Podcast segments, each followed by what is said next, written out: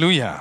Ja, dann wollen wir zu dem Wort des Herrn kommen und wollen das Wort miteinander studieren. Es gibt noch mehr zu retten. Es gibt noch Menschen, die draußen sind, die reingeholt werden sollen. Schafe, die Jesus sieht und sieht, wie sie, wie sie rumirren ohne Hirten. Sie sollen reinkommen. Jesus wird wiederkommen, wenn die Vollzahl der Heiden eingegangen ist. Das heißt, die, die noch gerettet werden sollen, sollen eingehen. Wir warten nicht nur auf diesen Tag, sondern wir können diesen Tag beschleunigen indem wir uns einsetzen. Wir beten nicht nur für Erweckung, nein, wir tun etwas dafür, dass Menschen gerettet werden können.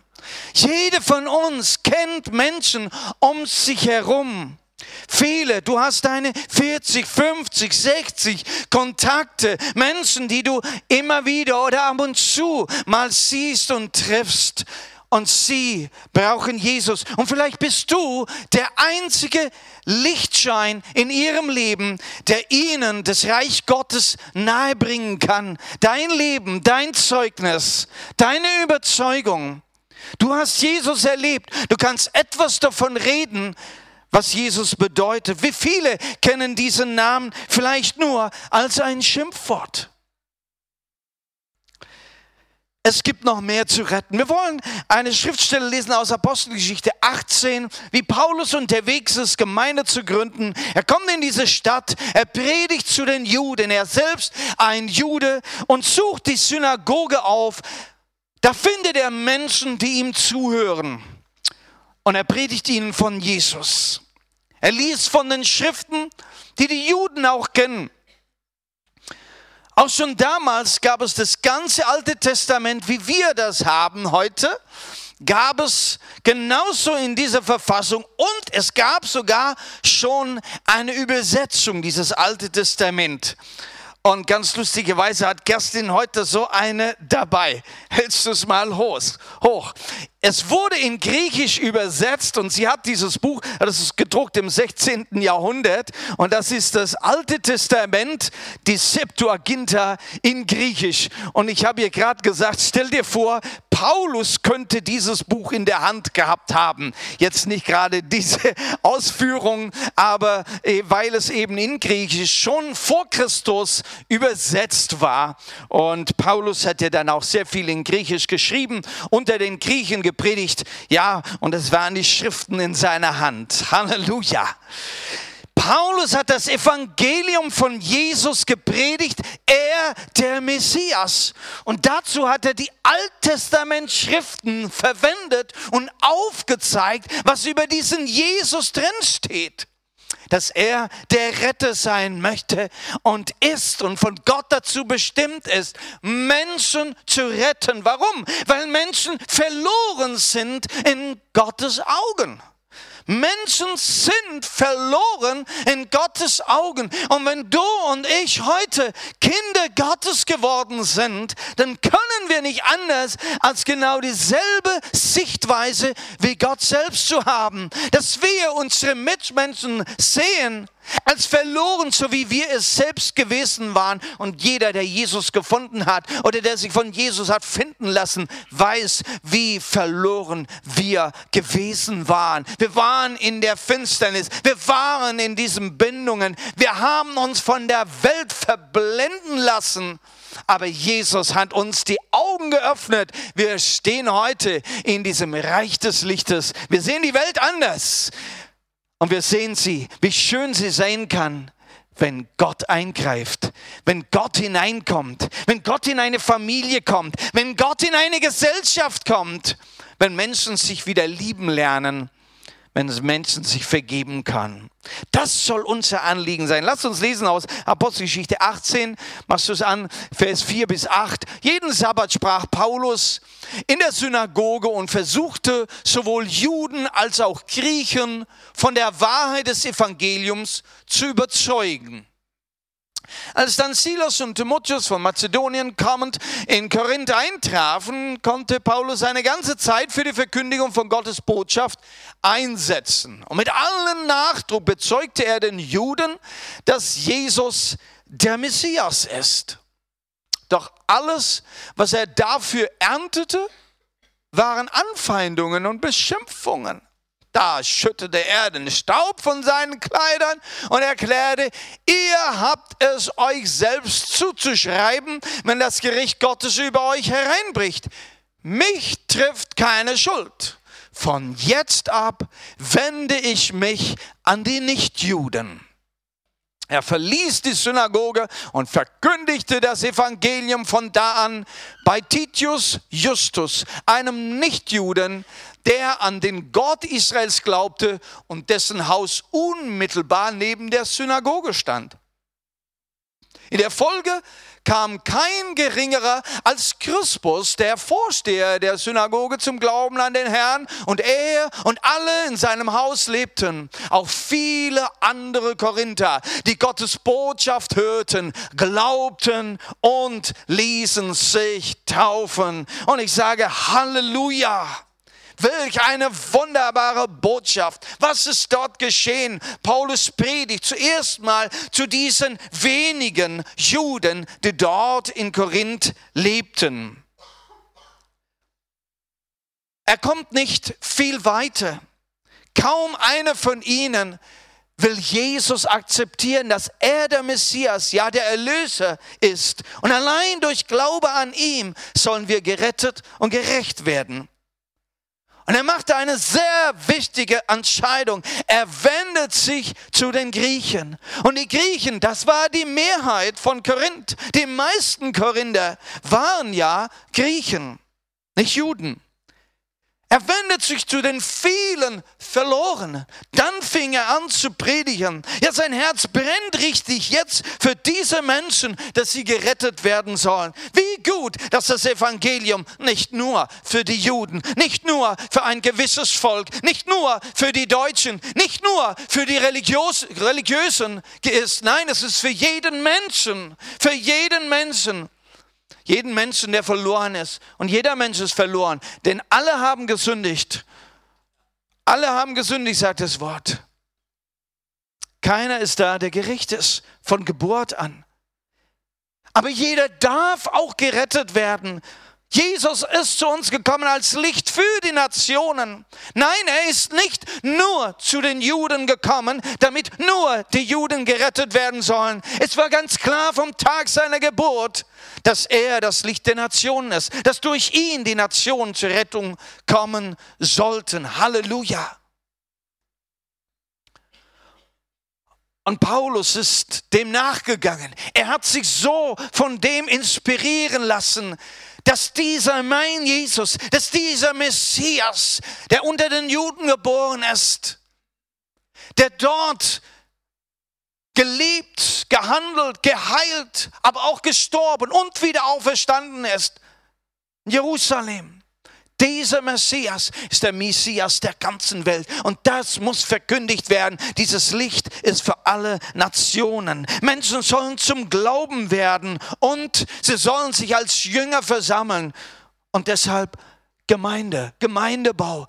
Der Grund, warum Gemeinde da ist, weil diese neun Jünger sich versammeln sollen.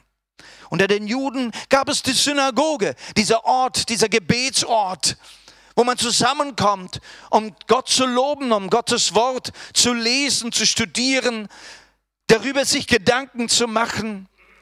Was gab es für die Heiden?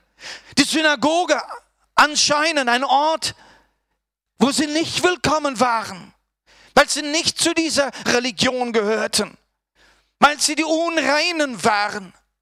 Aber für Gott gibt es keine Unrein. Und Paulus fängt an, diese Gemeinde zu öffnen für die, die eben nicht Juden waren. Auch sie sind willkommen im Reiche Gottes.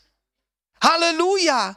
Und er öffnet gleich neben der Synagoge, in dem Haus dieses Titius, öffnet er die nächste Hauskirche, die erste Hauskirche in Korinth. Und von da an wächst eine Gemeinde. Wer war der Gastgeber dieser neuen Gemeinde? Nein, es war kein Kirchengebäude. Nein, es war keine öffentliche Stätte für religiöse Vorlesungen. Nein, es war das Haus, es war das Privathaus eines Menschen. Es war ein Grieche noch obendrein. Er war ein Beter des Gottes Israels.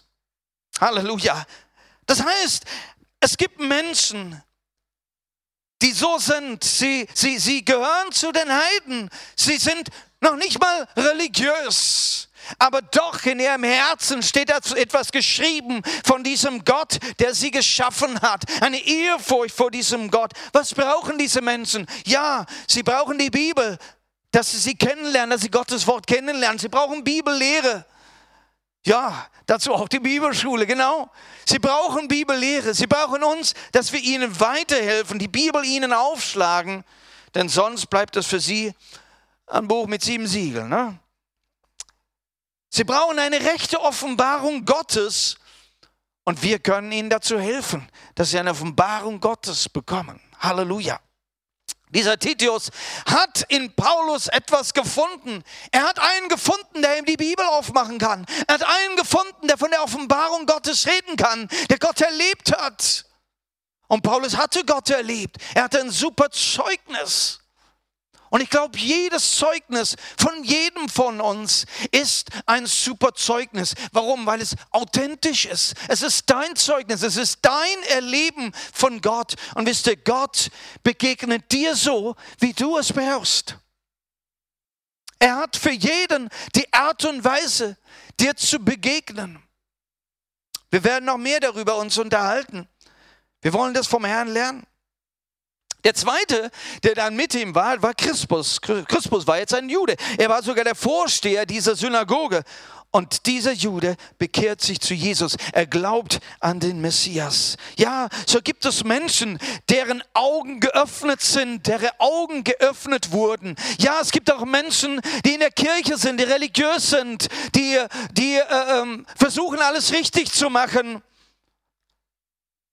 aber ihre Augen sind noch geschlossen. Gott möge ihre Augen öffnen. Und in dem Moment, wenn ihre Augen geöffnet sind, was brauchen sie dann? Sie brauchen Gemeinschaft mit den Jüngern Jesu, mit anderen Jüngern Jesu, deren Augen geöffnet wurden. Halleluja.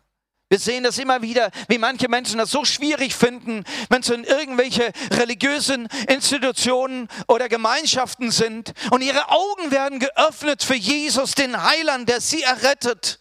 Sie wollen den gehorsamen Schritt der Taufe gehen und dann finden sie, dass andere sie nicht mehr verstehen.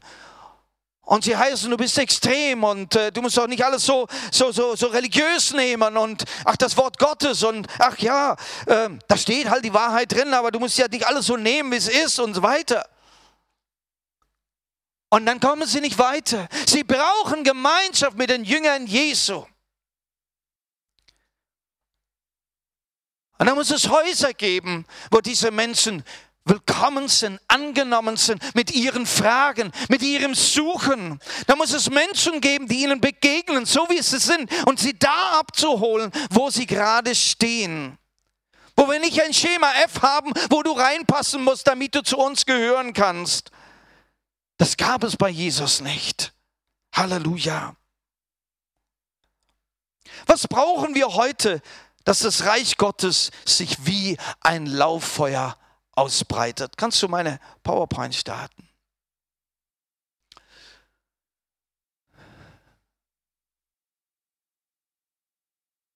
In Apostelgeschichte 17, Vers 4 seine andere Begebenheit von Paulus, wie er im Dienst ist, wo es dann heißt, einige von den jüdischen Zuhörern ließen sich überzeugen und schlossen sich Paulus und Silas an. Auch von den Griechen, die sich zur Synagoge hielten, kamen viele zum Glauben, darunter eine ganze Reihe prominenter Frauen. Mir gefällt dieser letzte Halbsatz da sehr gut. Ne? Ja, auch die Frauen waren dabei. Männer und Frauen durften sich für diesen Glauben an Jesus entscheiden. Es gibt noch mehr, die zu retten sind. Sie gibt es auch unter den Prominenten. Wenn sie das Wort und das Evangelium hören können, wenn einer sich traut, ihnen das Evangelium zu sagen, und besonders unter diesen Prominenten, Wer traut sich da schon hin? Was brauchen wir heute dazu? Was wir brauchen, zwei Dinge hier. Nummer eins, wir brauchen Herzen, Herzen für Suchende, die gerettet werden sollen. Und da bist du und ich heute angesprochen. Dein Herz ist angesprochen. Hast du so ein Herz für suchende Menschen? Suchst du sie? Wo sind sie? Wer, wer ist offen? Mit wem kann ich reden? Wer braucht meine Antwort? Wo sind Suchende, dass ich ihnen den Weg zeigen kann? Das Zweite, was wir brauchen, ist Häuser. Häuser wie der Titius, der sein Haus aufgemacht hat. Dank sei Gott, dass Titius da war. Paulus, wo hätte er hingehen sollen? Er selber hatte kein Haus in Korinth. Wir brauchen Häuser, Häuser für Fragende, die gläubig werden sollen. Und da sind auch wir wieder gefragt, alle von uns, wir haben eine Wohnung, wir haben Häuser. Sind wir bereit, unsere Häuser zu öffnen und sagen, hey, ihr könnt zu mir kommen. Wir setzen uns hin, trinken eine Tasse Kaffee oder Tee. Das Gesündere halt, ne?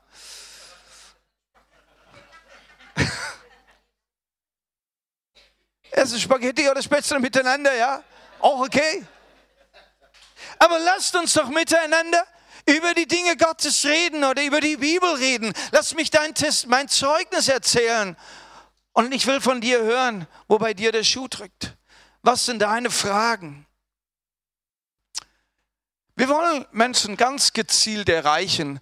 Hier ist eine Frage, die wir uns oft stellen, ganz besonders wenn wir auf der Straße sind und wir wollen Menschen ansprechen.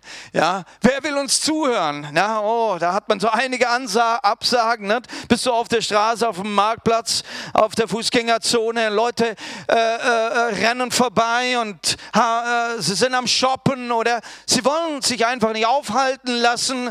Ähm, Sie meinen, sie haben nicht genug Zeit, um dir zuzuhören, oder sie haben auch schon gar keine Lust, dir zuzuhören, weil du irgendwas von Gott erzählst. Und du kommst zu diesem Gefühl, hä, wer will denn überhaupt hören? Und manche von uns haben diese Erfahrung auch im Geschäft und unter der Verwandtschaft, ja. Wer will mir schon zuhören, weil ich von Jesus erzähle? Wer kann gerettet werden? Wer kann denn gerettet werden? Wir können ja nur den zu Christus führen, der wenigstens mal seine Ohren aufmacht. Und zweitens, der wenigstens ein Stückchen Glauben erlaubt in seinem Herzen, dass Jesus tatsächlich da ist und dass Jesus tatsächlich ihm in seinem Leben helfen kann. Ja, diese Fragen haben wir. Wir wollen uns ein bisschen nachhelfen. Ja, wie können wir gezielt auf Menschen zugehen? Was gibt es für Menschen? Wir wollen ja ein Herz haben für Suchende. Wer sind diese Suchenden? Wer sind sie? Dass wir sie vielleicht entdecken, dass wir offene Augen haben und vielleicht zwischen den Zeilen raushören, ah, da ist einer, da könnte ich ansetzen. Ihr erinnert euch an Jesus, wie er das gemacht hat. Solche, die nie gehört haben, Fangen wir mal mit denen an. Wisst ihr, wie ich in Indien gewesen war zum, zur Mission und so ganz am Anfang, da war es dann auch so, dass, dass ein paar, es war drei, vier christliche Familien, die sich zu mir gesellt haben und wir wollten dann in diesem neuen Stadtteil eine Arbeit anfangen. Und wir hatten dann miteinander auch gebetet und miteinander ähm, uns vorbereitet und haben gesagt, ja, da ist diese christliche Familie und jene, eine von den Methodisten, die anderen von den Katholiken und die nächsten von den Evangelischen und die wohnen auch in diesem Stadtteil, lasst uns diese besuchen. Und die da, die gehen schon lange nicht mehr in die Gemeinde und die anderen, die gehen ja sowieso nur bei Ostern und Weihnachten, komm, lasst uns diese besuchen. Und bei den anderen, da ist äh, Krankheit da, lasst uns für die beten. Und so habe ich einige dieser christlichen Familien besucht, ha, die waren natürlich früh, froh, dass ich da war, oh, wunderbar. Und dann noch einer aus Deutschland, oh, ist ja toll, kommt zu uns nach Hause, dann kommt gleich gleich nächste Woche wieder und komm gleich am Donnerstag wieder. Und jedes Mal, wenn irgendwas war, Anruf, kommst du und betest du, kommst du, machst du, kommst du und bringst das Wort Gottes. Also ich, wie wenn ich die Andachten noch für, für sie machen musste und die stille Zeit auch noch für sie machen musste. Ne?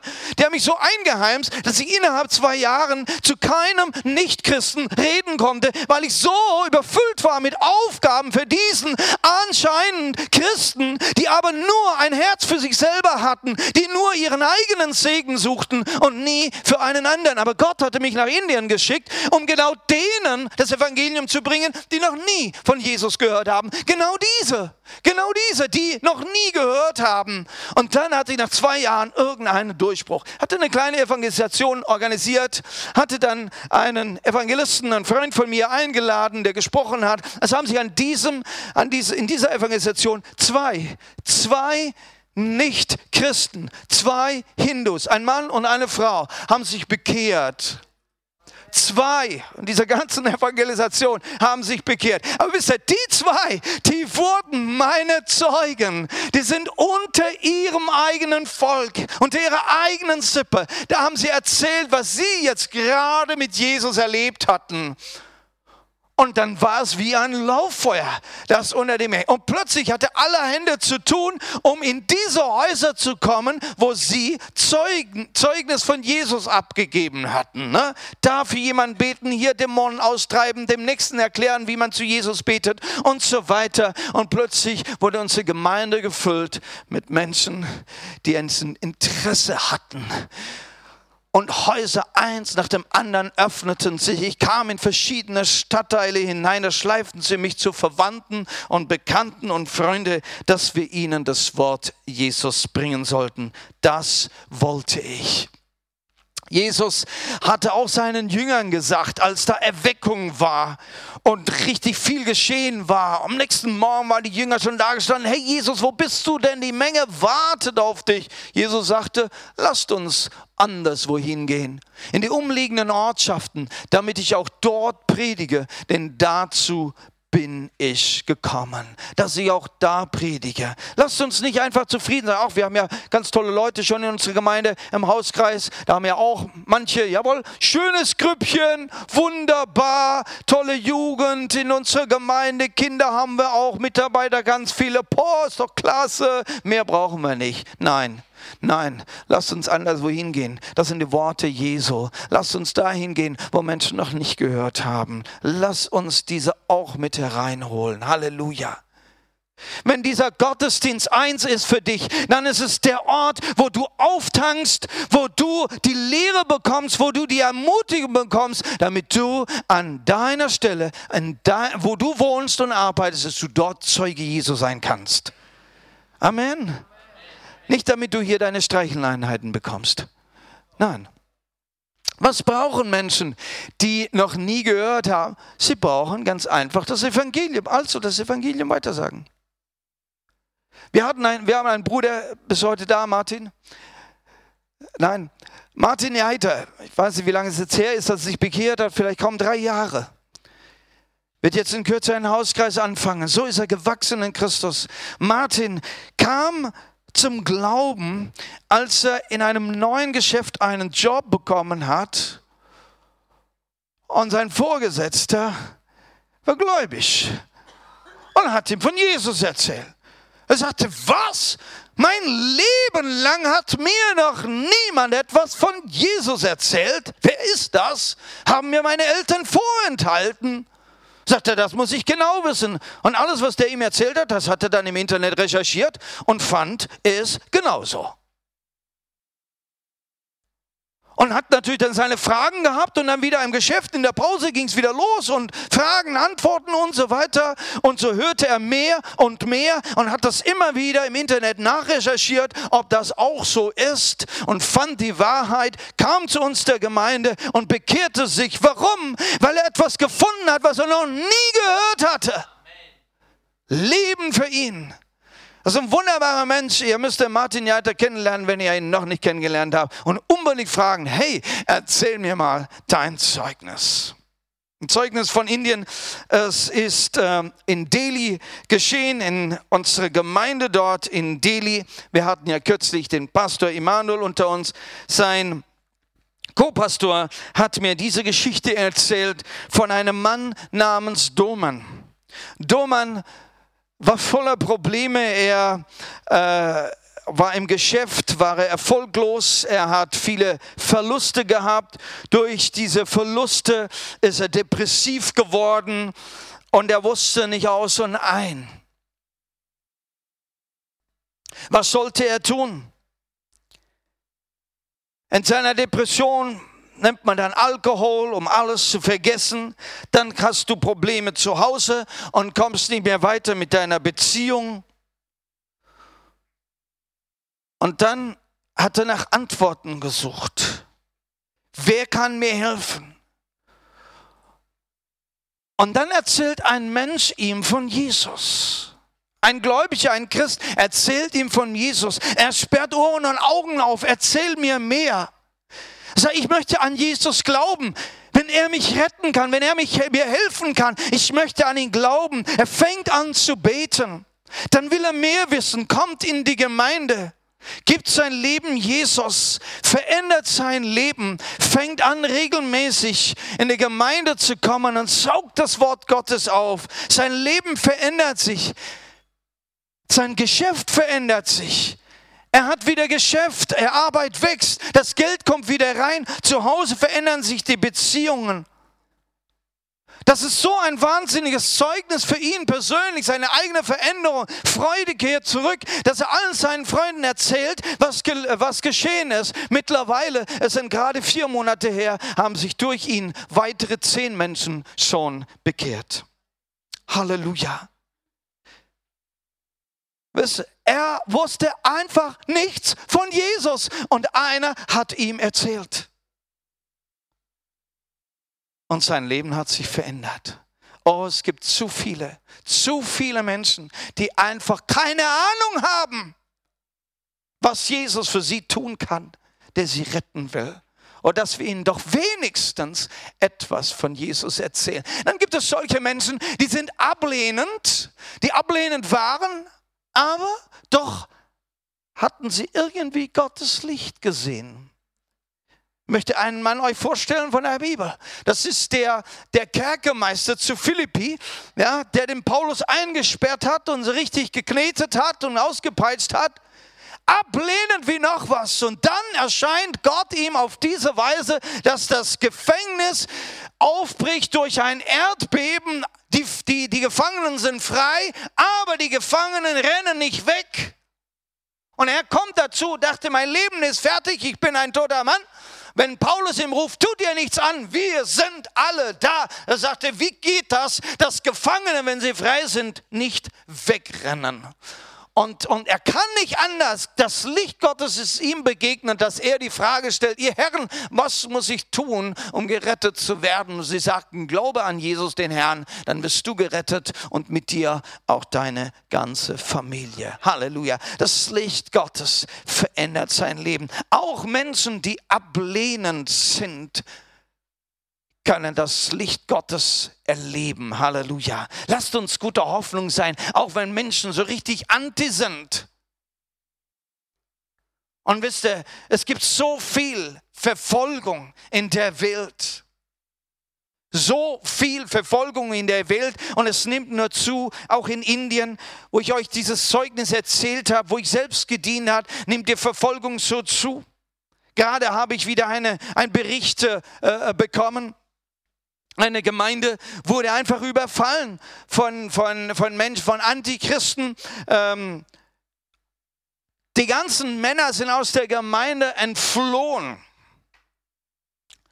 Und die Frauen sind da gestanden. Dann war mit diesen Verfolgern auch gleich die Presse mit dabei. Ein Reporter war gleich mit dabei und hat dann die einzelnen Frauen interviewt. Ich habe mir dann dieses Video angeschaut, hat die einzelnen Frauen interviewt. Ja, wie, warum bist du? Wer hat dich zum Christen gemacht? Wie haben sie das geschafft? Haben sie dir Geld angeboten und dergleichen Fragen, was ja mittlerweile in Indien, äh, in einigen Bundesländern richtig verboten ist, dass man Menschen bekehrt zu einer anderen Religion, besonders im Christentum. Und mittlerweile wollen sie das auch in ganz Indien auch so richtig strafbar machen, dass man einen Menschen zum Christentum bekehrt. Und dann wollten sie all genau von diesen Frauen wissen. Und dann erzählen die, ja, bei mir, da war äh, die Ehe kaputt. Und dann kam Jesus in unser Leben und jetzt haben wir eine wunderbare Ehe. Die andere waren krebskrank gewesen, sind geheilt geworden. Und, und, und haben sie ihre Zeugnisse erzählt, was Jesus für sie getan hat. Da hatte der Reporter nichts mehr zu sagen. Und das kam alles in den nationalen Nachrichten. Erzähl du dein Zeugnis, auch denen, die ablehnend sind. Wenn Gottes Licht ihnen erscheint, dann werden sie gerettet werden. Halleluja. Aus unserer Gemeinde in Gualia habe ich das Zeugnis bekommen von unserem Pastor Amit dort, von einer Frau namens Asa.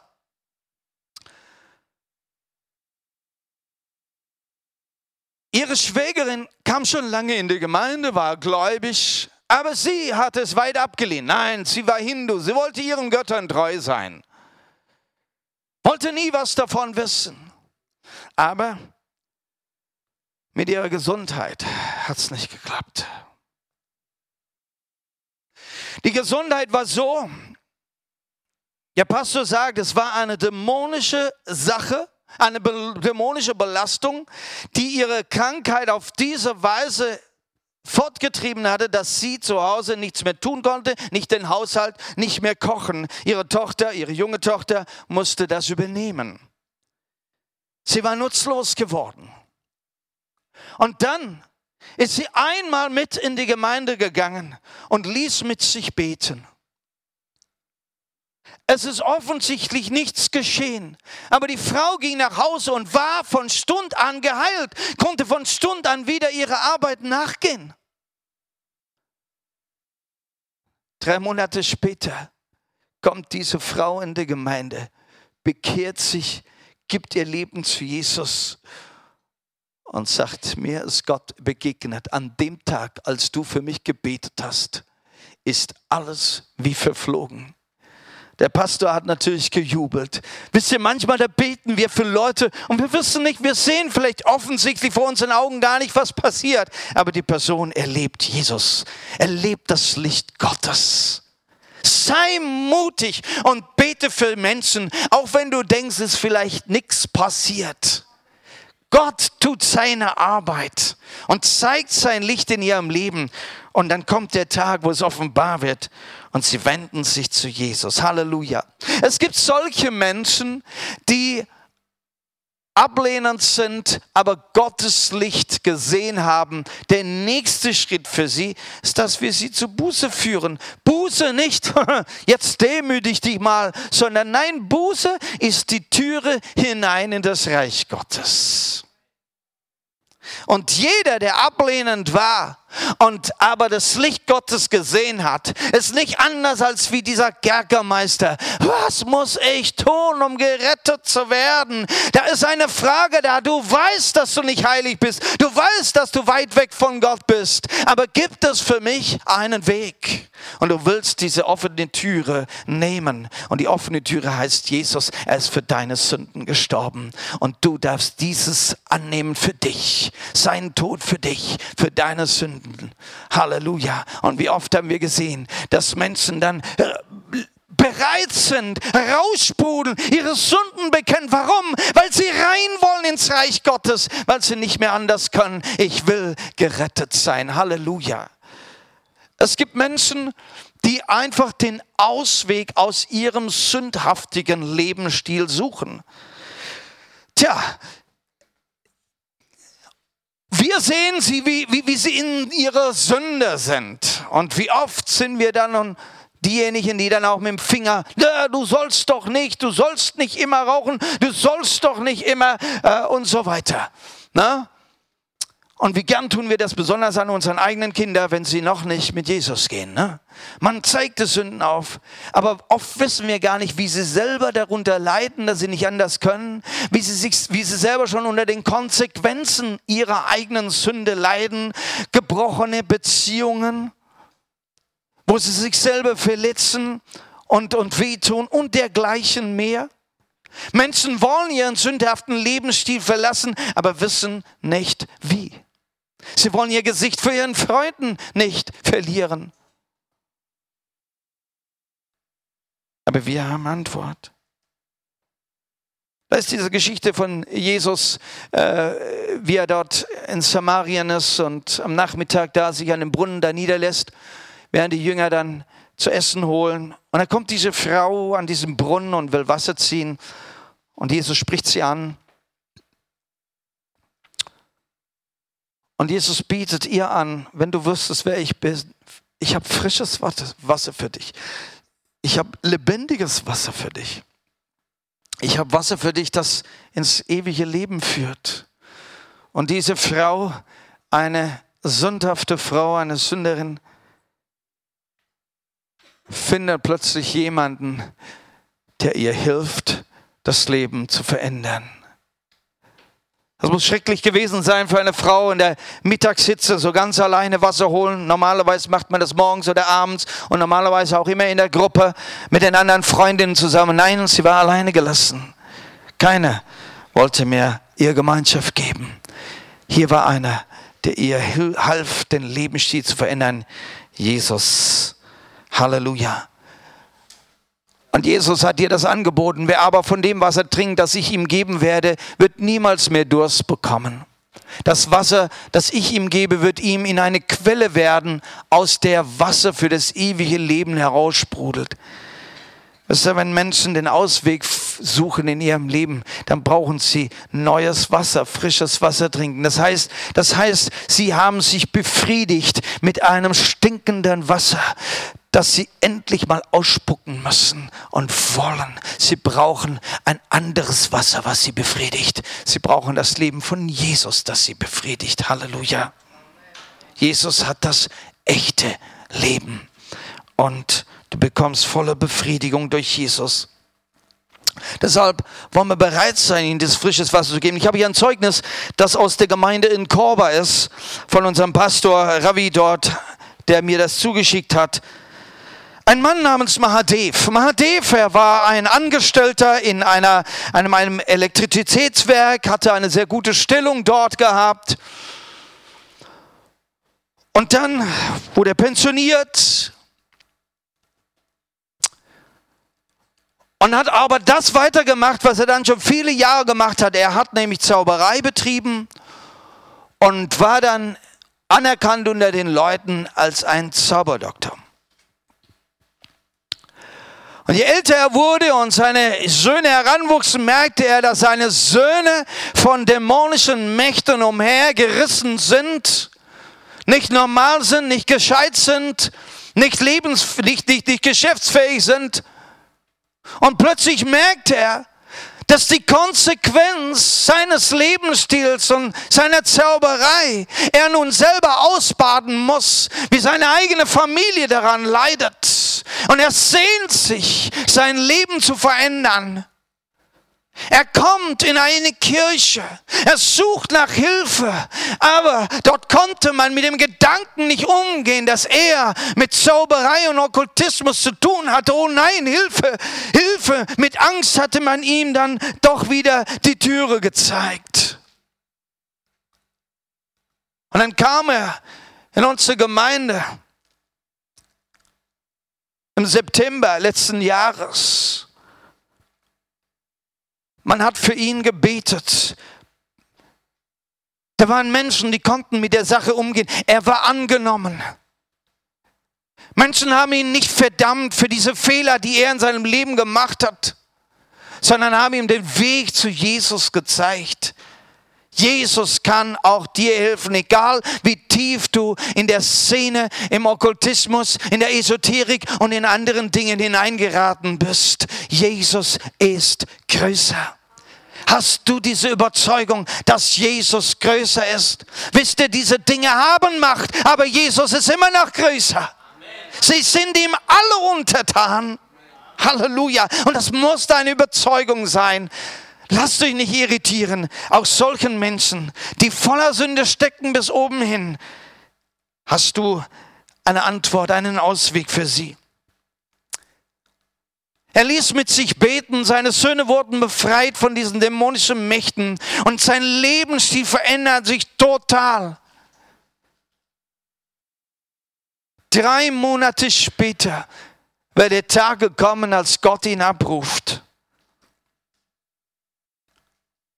Nachdem er Jesus sein Leben übergeben hatte und sein Leben verändern durfte, war der Tag gekommen, dass Gott ihn abruft. Er ist gestorben. Dann kam die Beerdigung. Und jetzt war die große Frage, die ganze Familie von ihm, die Verwandtschaft, die waren ja alle noch Hindus. Und es gibt ja eine gewisse Hindu-Rite, ein Ritual, wie man so etwas macht mit der Beerdigung. Da wird ja verbrannt und die Asche da verstreut und äh, alles Mögliche. Aber die Frau sagte nein.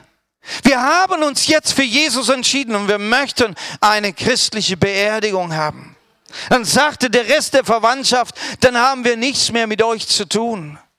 Solange er Zauberer war und mit seinen Zauberkräften herumgeschwirrt ist und Flüche auf Menschen gelegt haben, hat, da war er herzlich willkommen noch bei der Verwandtschaft. Aber jetzt, wo sein Leben in Ordnung gekommen war, da war es plötzlich nicht mehr willkommen.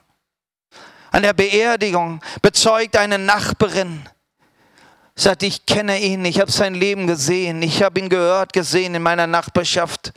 Sein Leben hat sich in drei Monaten so drastisch verändert. Er war ein anderer Mensch geworden und auch sie bekehrte sich darauf zu Jesus. Die Familie folgt Jesus nach und ist Mitarbeiter in der, in der Gemeinde geworden. Halleluja. Es gibt solche Menschen, die Erlösung von Bindungen, von Depressionen, von Unzufriedenheit suchen. Menschen haben Krankheiten, Menschen sind in der Depression und sie brauchen Hilfe, sie suchen die Hilfe. Nun, wir haben so einiges, was unsere Gesellschaft anbietet, Ärzte und dergleichen mehr, äh, wo Menschen Hilfe bekommen können. Schaut doch an, wie die Wartezimmer voll sind. Willst du einen Termin haben? Findest es schwierig, einen Termin zu finden, vielleicht erst in sechs Wochen.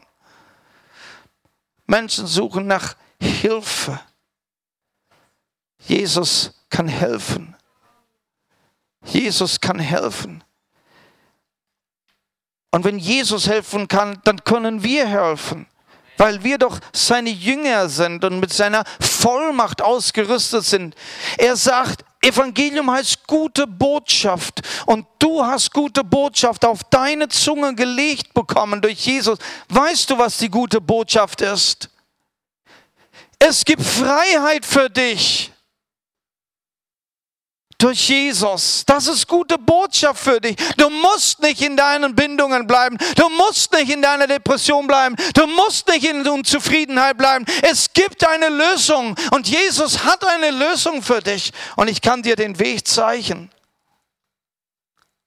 Ist es zu viel gesagt, wenn wir einer Person versprechen, du wirst nicht in der Depression bleiben, du wirst wieder Lebensfreude haben? Dann sagt er, wie kannst du das sagen? Ist das dann überhaupt der Wille Gottes? Er sagt du mir, ist es denn der Wille Gottes, dass einer in Depression drin, drin bleibt? Ist es der Wille Gottes, dass einer in seiner Unzufriedenheit sitzen bleibt? Ist es der Wille Gottes, dass einer in seiner Bindung drin sitzen bleibt? Nein. Gott möchte, dass Menschen in die Freiheit hineinkommen und in die Lebensfreude hineinkommen. Halleluja. Dann darfst du, dann dürfen wir das mit einer Überzeugung den anderen Menschen sagen. Jesus wird dich herausführen. Halleluja. Halleluja. Auch da ein wunderbares biblisches Beispiel, und zwar von dem Zachäus. Die meisten kennen die Geschichte vom Zachäus. Er war ein Zöllner. Er war ein Zöllner und hat äh, da für die Römer gearbeitet und den Zoll da eingefahren, so am äh, Eingang der Stadt. Aber er hat nicht nur das eingenommen, was äh, eben so angegeben war, sondern er hat immer eins oben drauf gelegt und hat sich dann halt diesen extra Betrag in die Tasche geschoben. Also die, er war nicht nur ein Zöllner, der eben ein ganz ehrlicher äh, äh, Angestellter war. Nein, nein, er hat sich in die Tasche gearbeitet. Er war schon ein Schurke. Als Jesus in die Stadt kam, was hat denn Zachäus bewegt, dass er, ich muss Jesus auffinden, ich muss Jesus sehen. Dieser Zöllner war nicht willkommen in der Synagoge, er war nicht willkommen im Tempel. Da gehen die Gerechten hin. Und da zählte er nicht dazu als Sünder. Da hatte man ihm schon klar gesagt, hör mal her, hier ist eine Türe. Da brauchst du nicht reinkommen. Wie kann Gott dein Gebet schon erhören? Wo ist er willkommen? Und er hat von Jesus Geschichten gehört und er wusste, es gibt einer, der von Gott gesandt ist, bei dem ich noch willkommen bin, bei dem ich kommen kann mit meinen Bindungen, mit meiner Unzufriedenheit des Lebens. Er hat sich wohl ein Reichtum angeschafft, aber sein Gewissen hat ihn verklagt Tag für Tag. Wie kommt er weg? Menschen sind beladen mit Sünden, mit Belastungen wie Riesenrucksäcke und kriegen es nicht aus ihrem Leben mehr weg und sehnen sich nach Freiheit. Wer ist da? Das sind wir auch diese, die verdammen? Oder gehörst du zu denen, die sagen, hör mal her, für dich gibt es eine Lösung, für dich gibt es Freiheit. Du musst das nicht mit herumtragen. Ein Zeugnis von äh, ne, zuerst mal diese Bibelstelle nochmal, wie Jesus dem Zachäus dann begegnet. Als Jesus an die Stelle kam, blickte er hoch, sah ihn an und rief, Zachäus, komm schnell herunter. Ich muss heute noch zu dir nach Hause kommen. Jesus ist bereit, sogar zum Zachäus nach Hause zu kommen. Und der Zachäus packt aus und bekennt seine Sünden und bekehrt sich. Halleluja. Was brauchen Menschen also, die gebunden sind, die, die, die, die nach Lösungen suchen in ihrem Leben?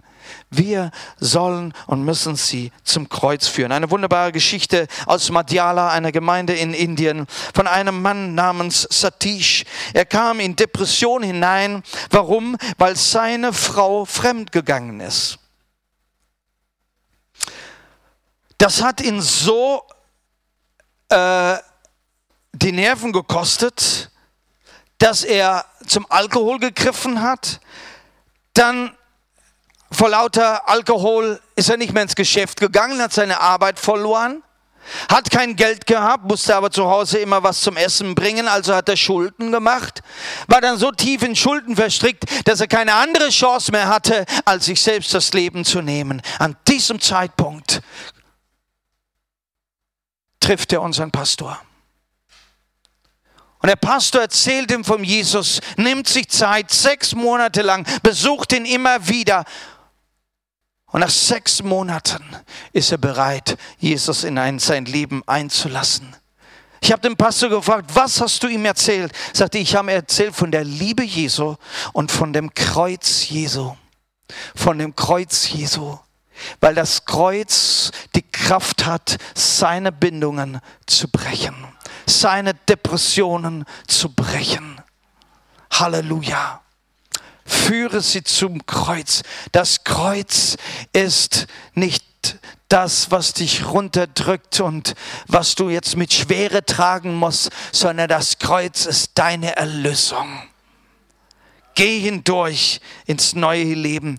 Und dann hatte mir der Pastor gesagt, nicht nur, dass er gläubig geworden ist.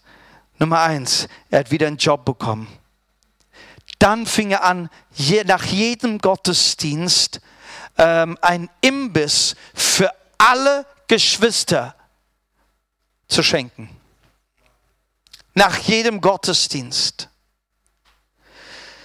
Die Frau ist zurückgekehrt, hat sich bekehrt. Vor lauter Freude hat er so gut gearbeitet, dass er unheimlich gut verdienen durfte und hat der Gemeinde seit sechs Monaten nicht zehn Prozent, nicht den Zehnten gegeben, sondern 30 Prozent. Das ist die Veränderung, wenn Menschen zum Kreuz geführt werden können. Halleluja. Es gibt Menschen unter den Heiden, die nach Wahrheit suchen die einfach nach Wahrheit suchen. Lass uns die erkennen. Es sind Menschen, die suchen und suchen und suchen, aber vielleicht nicht an der richtigen Stelle. Führ sie zu Jesus. Öffne ihnen die Bibel. Sie, sie, sie lesen andere Bücher, alles Mögliche an Büchern, nur nicht die Bibel. Die wollen sie nicht lesen. Es gibt Menschen, die gottesfürchtig sind. Sie sind gottesfürchtig, aber sie sind irgendwo nicht da, wo sie die Freude des Herrn erlebt haben. Du darfst ihnen die Freude des Herrn bringen. Halleluja. Wisst ihr, was Menschen brauchen? Sie brauchen Häuser, wo sie Fragen stellen können. Und es gibt nichts Besseres als unsere Hauskreise dafür und unsere Kleingruppen. Wo können wir frei den Menschen zum Glauben führen, das ist in unseren Häusern. Wo sind sie geliebt und angenommen? Wo können sie ihre Fragen auspacken? Ich möchte hier ganz kurz etwas sagen über uns, über, über die Wichtigkeit von Hauskreisen. Wisst ihr, der Hauskreis erfüllt, erfüllt einige Dinge. Aber eins muss ich euch wirklich nahebringen. Der Hauskreis muss der Ort sein, wo Menschen, die Jesus noch nicht kennen, Rettung finden und im Glauben wachsen können. Wo Menschen ihre Fragen stellen können, auch ihre dummen Fragen stellen können und sie bekommen hier Antworten. Ein Ort, wo sie willkommen sind, geliebt sind, angenommen sind. Ist dein Hauskreis solches? Oder bist du Teil eines Hauskreises, damit du deine Freunden, Freunde auch mitbringen kannst, dass sie Fragen stellen können? Und ich möchte da wirklich Werbung dazu machen. Lasst uns solche Hauskreise haben. Lasst uns geschäftig sein, Leute damit einzuladen. Was wir brauchen, dass wir die Leute einladen. Du kannst nicht erwarten, dass Leute kommen, wenn du nicht dich mit dem Einladen beschäftigst. Du musst ihnen immer wieder in den Ohren liegen, komm doch mal. Okay? Warum? Weil Hauskreise einfach ein ganz toller Ort sind. Wir haben es jetzt gerade noch mal von, von dieser Geschichte hatten wir gehabt in der Bibel von diesem Titius, der für den Paulus sein Haus geöffnet hatte. Das Haus des Titius, das wurde der Anfang der Gemeinde in Korinth. Lass auch dein Haus der Anfang für ein Glaubensleben, für Freunde, Bekannte und, und, und Verwandte sein die suchend sind. Halleluja. Das ist für mich Hauskreis. Der beste Ort, um Suchende und Fragende in einer familiären Atmosphäre mit Christus und im Glauben vertraut zu machen. Und ich möchte hier meine Predigt ändern und das Lobpreisteam darf nach vorne kommen. Bist du ein Teil eines Hauskreises? Werde ein Teil eines Hauskreises, wo du dann mitarbeiten kannst, mitwirken kannst, um Menschen helfen, zu Jesus zu finden, durch dein Zeugnis, durch das, was du weißt. Wir wollen aufstehen miteinander.